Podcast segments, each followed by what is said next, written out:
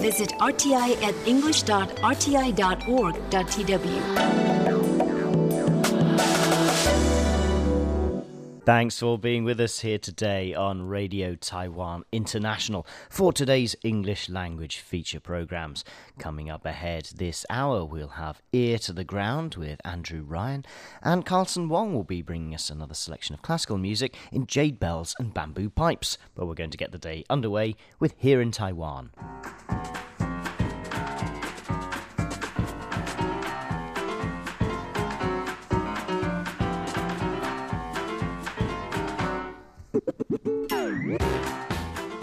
Welcome to Here in Taiwan. It's Wednesday, January the 2nd, 2019.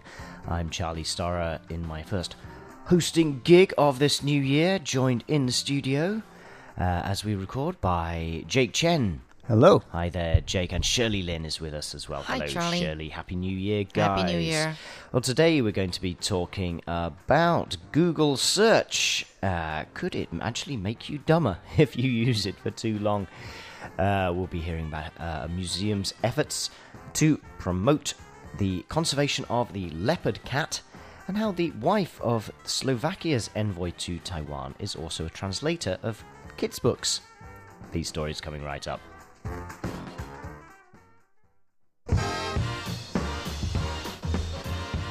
Okay, Shirley, let's uh, start with you today. And that story that I just mentioned there uh, at the end about the wife of Slovakia's representative in Taiwan, how she has a very interesting sideline here. Well, actually, the wife is from Beijing. Um, she was born in Beijing in 1984. Her name's Litka.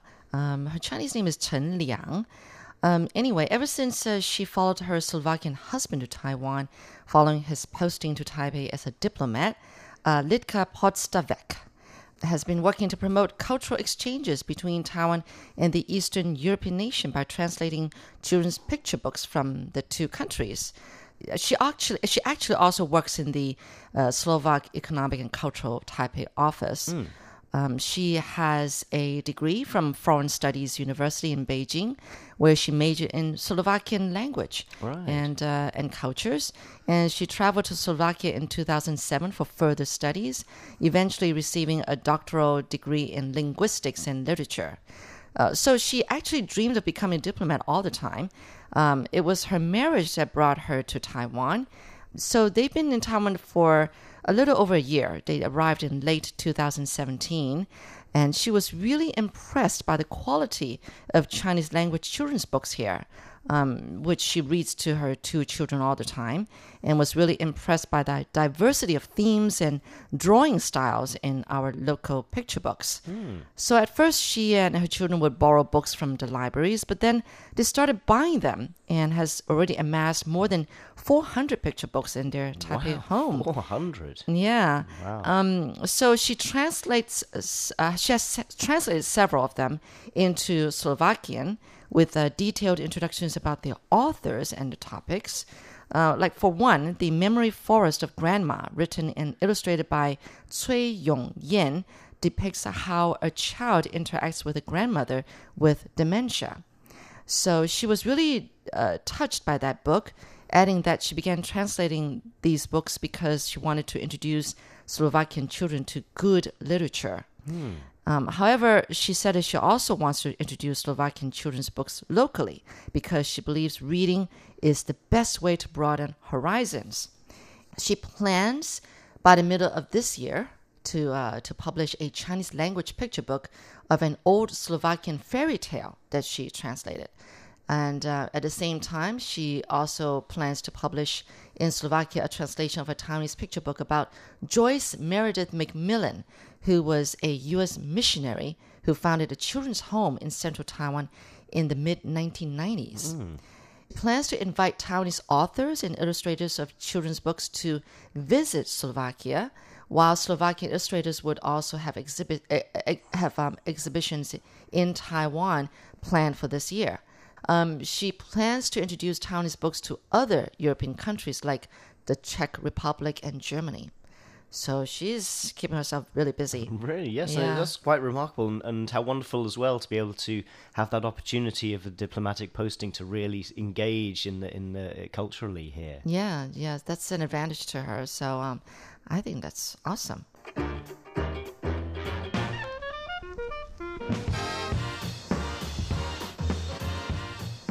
Okay, well, the internet is a great source of knowledge. All of humanity's uh, knowledge is uh, is contained therein, and lots of uh, humanity's lack of knowledge also in abundance there.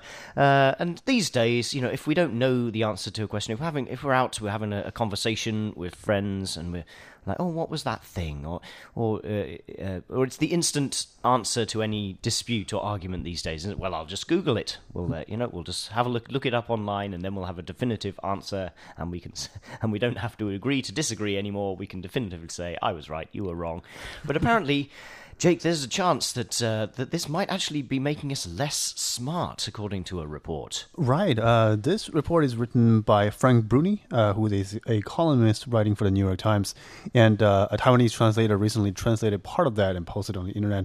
And uh, clearly, it went viral on Facebook and PTT and several other forums, gathering a, a host of uh, comments from all directions. So, uh, Mr. Bruni argues that uh, we're getting an abundance of facts, but our ability to establish structure and connect uh, those facts in a logical fashion seems to sort of dwindle over time.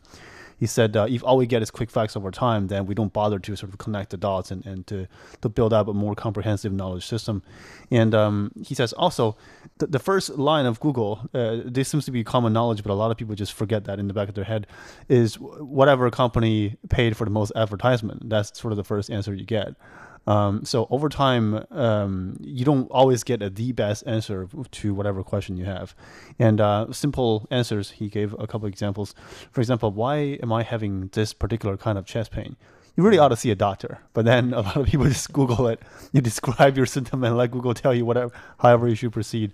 And um, th- these are the kind of things that could have a lot of uh, negative consequences for obvious reasons. There's um, a book I'm reading at the moment. It's uh, it's a Victorian humor novel, Three Men in a Boat, Oh. by a guy called Jerome K. Jerome. It's quite a well-known uh, book, but it was written uh, in the 1880s, I think, is when it was published. And it starts off with uh, this guy saying he he was feeling a little bit unwell, so he went to the library and he uh, and he got got a book of of diseases, and through just reading the book, he managed to convince himself that he had every disease in the book. and uh, uh, I was relating this to someone who said, "Oh, well, that's just what we do on WebMD. You know, if you look your symptoms up on the internet, you will quickly conclude that yes, you have the worst possible diseases going on." I thought that's amazing because that's that joke. Well, that's over 100 years old, and it's the same Quite literally. joke. It's Yep. the same phenomenon that we have today. So one proof that we're not getting smarter. What's been some of the response here in Taiwan to this article? Oh, the response has been hilarious. Uh, um, a lot of people, uh, a surprising uh, number of people, actually are quite reflective on the issue and say, "Well, yeah, sure, you know, you know, since me and a lot of parents wrote, since my kids got a cell phone, you know, since the age of three, maybe, uh, you know, they, they tend to they, they tend to sort of jump to conclusion a lot quicker when we talk, and uh, I I found myself losing sort of my habit of of deep reading too." Uh, of course, a fair number of people uh, uh, voice their opposition to the opinion, not exactly in the nicest fashion. You know, calling the guy who doesn't know what he's talking about. I, I tend to, I don't know, I'm I'm somewhat on the fence, but I tend to to to think that his piece is at least worth uh, thinking about.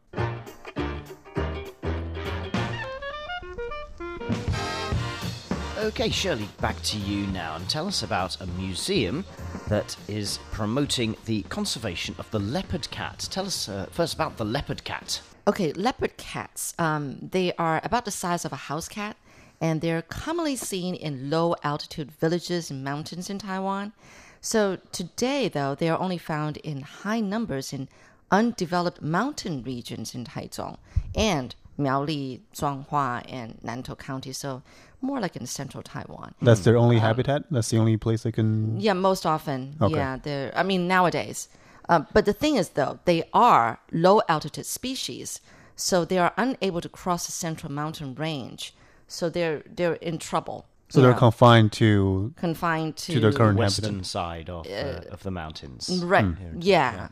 Well, anyway, so their habitat is quickly shrinking, and cases of them being hit by cars, caught in traps, poisoned, or otherwise killed are reported very often lately. Oh. Okay, so yeah, they are low altitude species, and um, anyway, um, and uh, in the past five years, the museum has received more than 20 leopard cats that were killed by cars. Sorry, which museum is this now? This is the National Museum of Natural Science in Taichung. Yes. And so they're trying to promote conservation um, because uh, uh, they believe that uh, the number is now down to a thousand. Um, because you know the conservation of leopard cat is crucial to the food chain, adding that even the museum's most optimistic estimates put the number of leopard cats in the wild at fewer than a thousand. But according to the Leopard Cat Association of Taiwan, uh, executive director Chen Meiding, she believes that the number might be between 400 and 600. Gosh, so even much lower than that. Well, that's So- interesting because this uh, is quite a distinctive species for Taiwan, isn't it? A distinctive indigenous species, but it doesn't have the same degree of recognition, I suppose, as, say, the Formosan black bear, which has sort of been a symbol of, of conservation in Taiwan. Yes, yes, that is right. So, um, actually, there are other animals that are also um, that needs uh, attention as much as uh, the leopard cats, because um, you know the museum in a separate section actually has animals on display that share the leopard cat's habitat.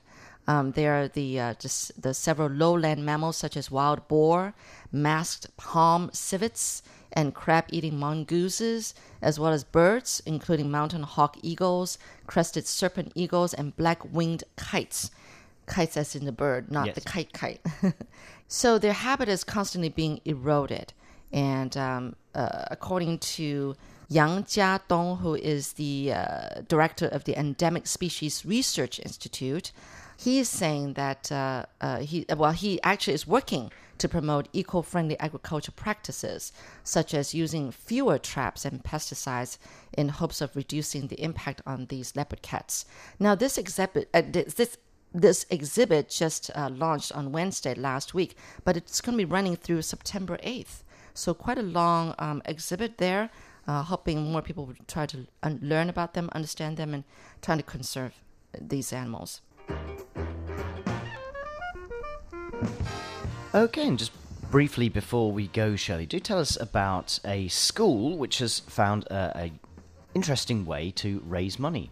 Yes, we're talking about the Hushan Elementary School in Nantou County's um, Caotun Township. And uh, they actually just uh, completed a 10 million rope skips challenge, raising uh, 2,600 US dollars to foster creativity in children and I guess to buy books for these kids. There's nothing like doing the same task over and over again a million times to foster creativity. yes, that is true. That is true.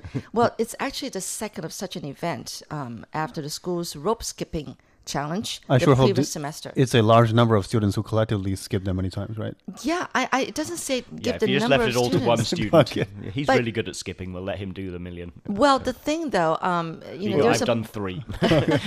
Sorry, Shelley, go on. I, I don't know, but the thing is that there's a bonus to this event because actually some children who have been considered obese have really slimmed down during you know doing this, and also some smaller like that. kids become more fit from the skipping.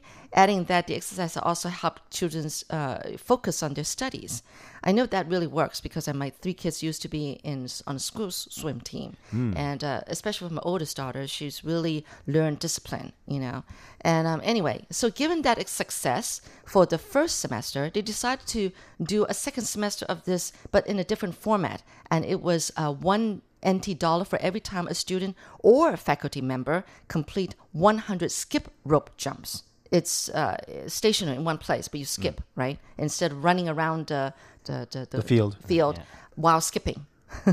so I don't know which is more tedious and more. Um, Skipping is more tedious than running. I've tried both. So I can vouch for that. so yeah. So anyway, um, it's really amazing. Basically, they set the goal of 10 million skip rope jumps before it could they could receive the money. So that was their goal, and um, uh, you know they actually had older students write a software to keep count of each skip.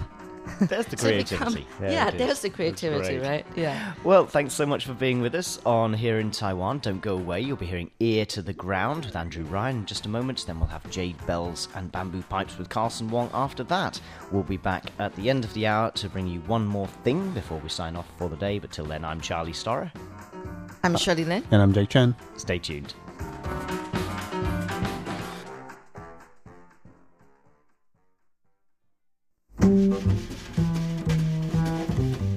I love to start my first program of the year with a little surprise. So last week, when I discovered a mysterious package sitting on my desk, I knew that somehow it would feature in today's program. I'm Andrew Ryan, and in today's Ear to the Ground, I want you to help me unwrap a sound. 贴紧台湾的羊耳朵，an ear to the ground。 Okay, I have this package sitting in front of me, and it says on it, Attention, c'est fragile. Oh, sorry, my French isn't that great, but it says, Attention, it's fragile. Uh, and then it says, 放水进去，可以吹出好听的声音. Pour water in it, and you can make uh, a beautiful sound. And this is 法语 Tifen, so it's from the uh, the former head of the French service. Her name is Tifen. So I'm just going to unwrap it and see what's inside.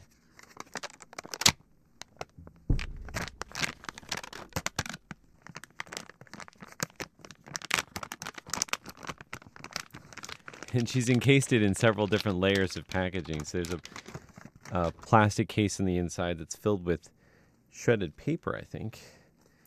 Oh, it's like Christmas. oh, wow. It's a little bird, and it has. It looks like it's made out of porcelain, so that's why it's fragile. And it has what looks like a little mouthpiece that you can blow into, and then it has a little blue head. It's a white bird, and then the wings are painted pink and yellow, and has blue along its breast. So, doesn't really make much of a sound, but pour water in it. It has a little hole in the top of its head, so I'm just gonna go and pour some water. I'm gonna go to the, the restroom, get some water, and pour it into it and see what happens. So hold on just a second.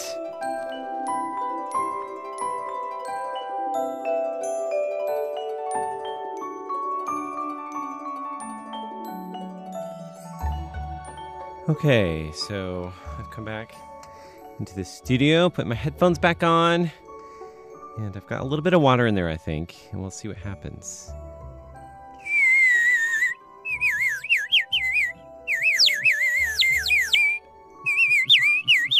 How cool is that? It sounds like a real bird.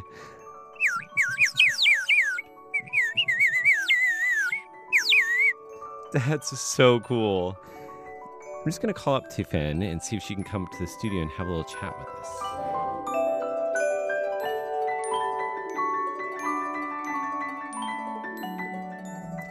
A couple minutes later, she comes up and joins me in the studio.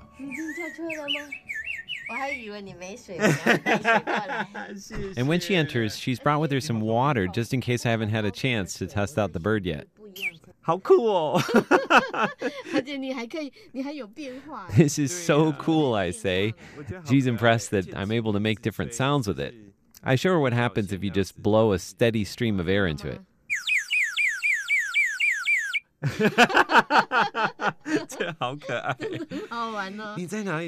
So where did she find it? She tells me she discovered it at a flea market near her place in Jilong on the northeastern coast of Taiwan. It's all secondhand or old items for sale there.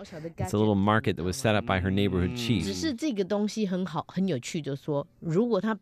But she says if she hadn't asked the salesperson about this particular item, she would never have known that it made a sound.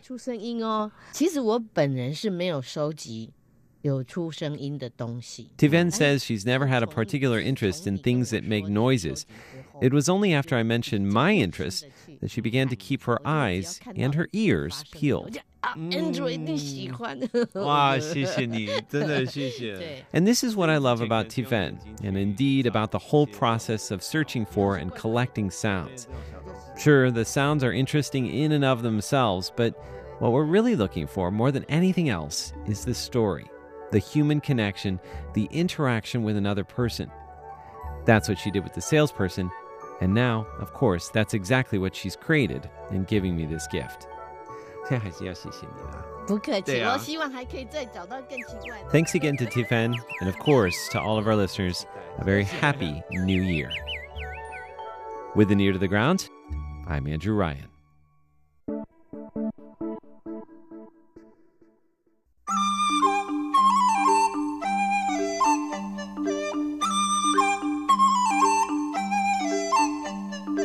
Explore the beauty of Chinese and Taiwanese traditional music on jade bells and bamboo pipes.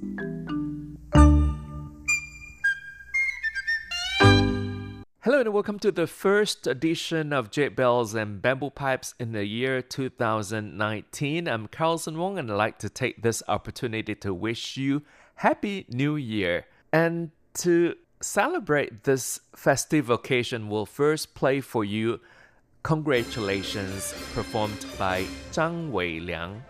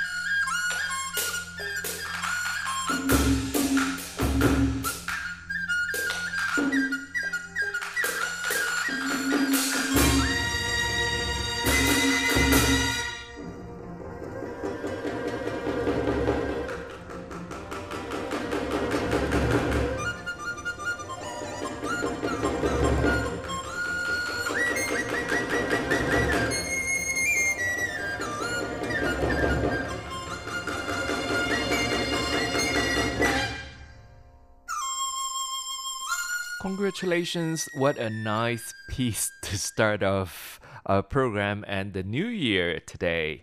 And next, we'll listen to the Lantern Festival. Arranged on a chipai of Tai. it depicts the farmers' celebration of the harvest and welcoming the new year by playing drums and gongs.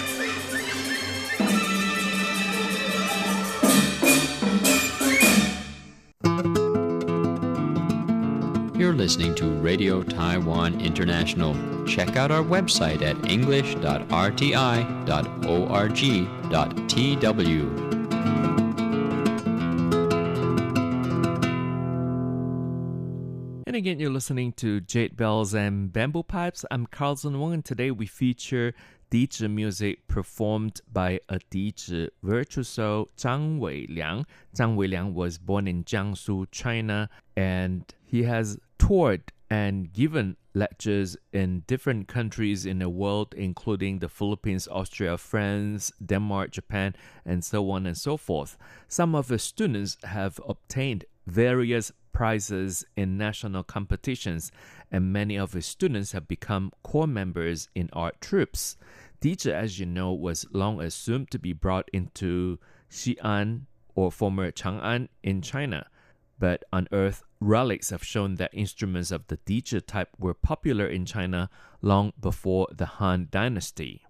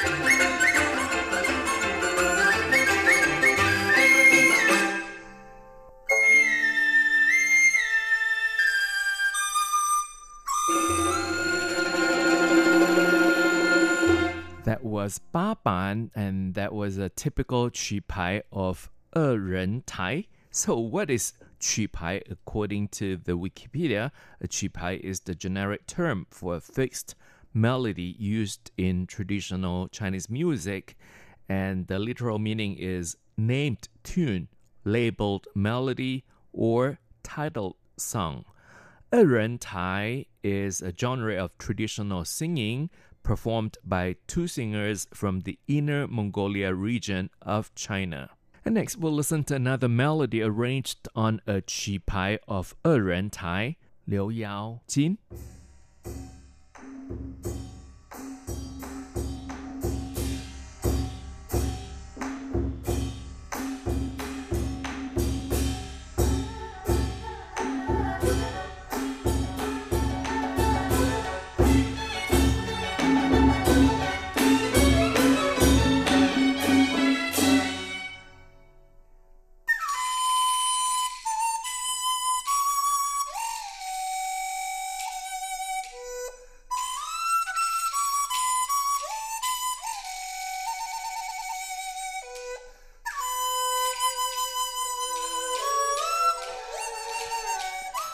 Hopefully you have enjoyed listening to a selection of Feng Zicun Dizi pieces performed by Zhang Weiliang.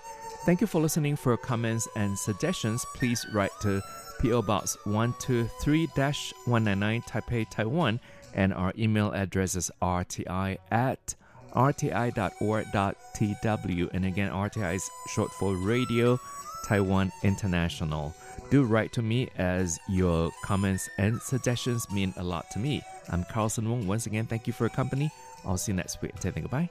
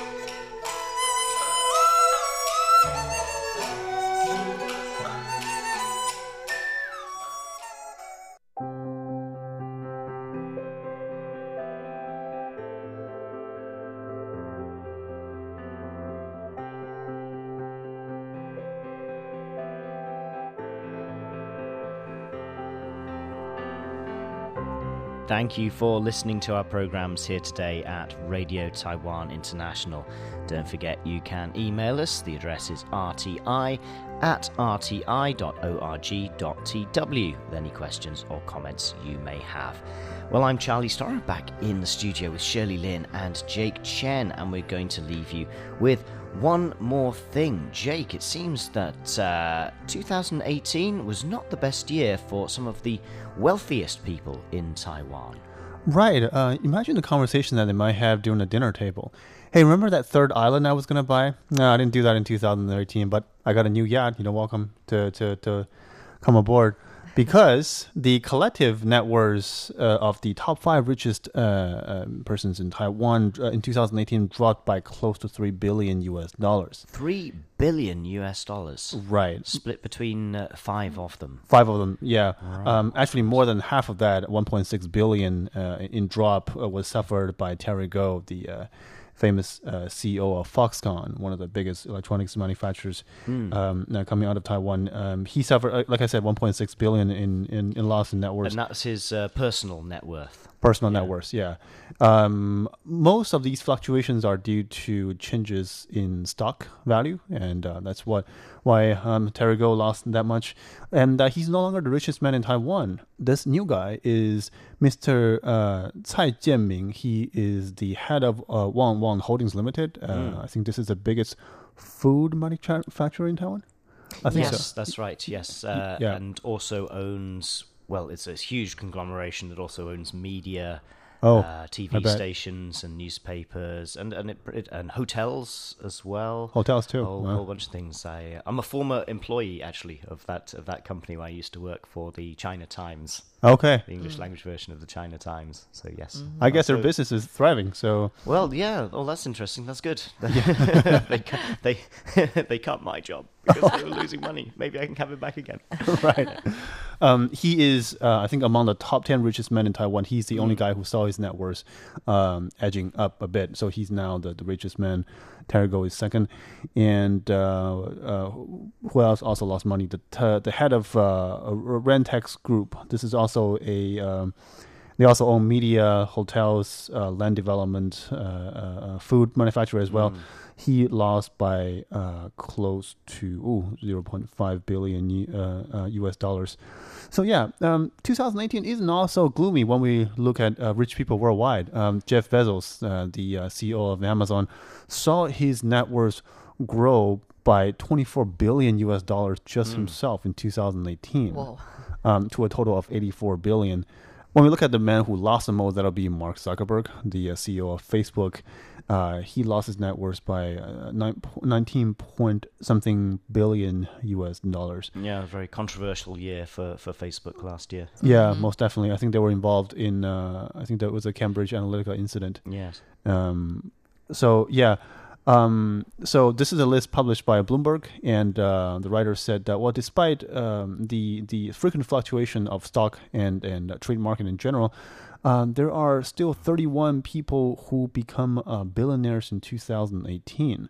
And a lot of them are from the rising industries like video game industries, um, app development, and energy industry. Uh, there are over half of the new billionaires who came from those industries. So yeah, I guess those are the places to go. You know, if uh, one of you want to have the ambition to become billionaire in the near future. In my So- afterlife. Well, thanks so much for being with us today. Do join us again tomorrow when our programs will include Stroke of Light. Uh, that's Jake's uh, weekly program on the arts. We'll also have Eye on China. Natalie So will be taking us uh, for her weekly take on current affairs on the other side of the Taiwan Strait. And we'll have our weekly Mandarin language lesson as well, Chinese to go as well as another edition of Here in Taiwan and one more thing. But for today, on behalf of all of us here at RTI, I'm Charlie Storer signing off for the day. Hope you enjoy the rest of your day ahead.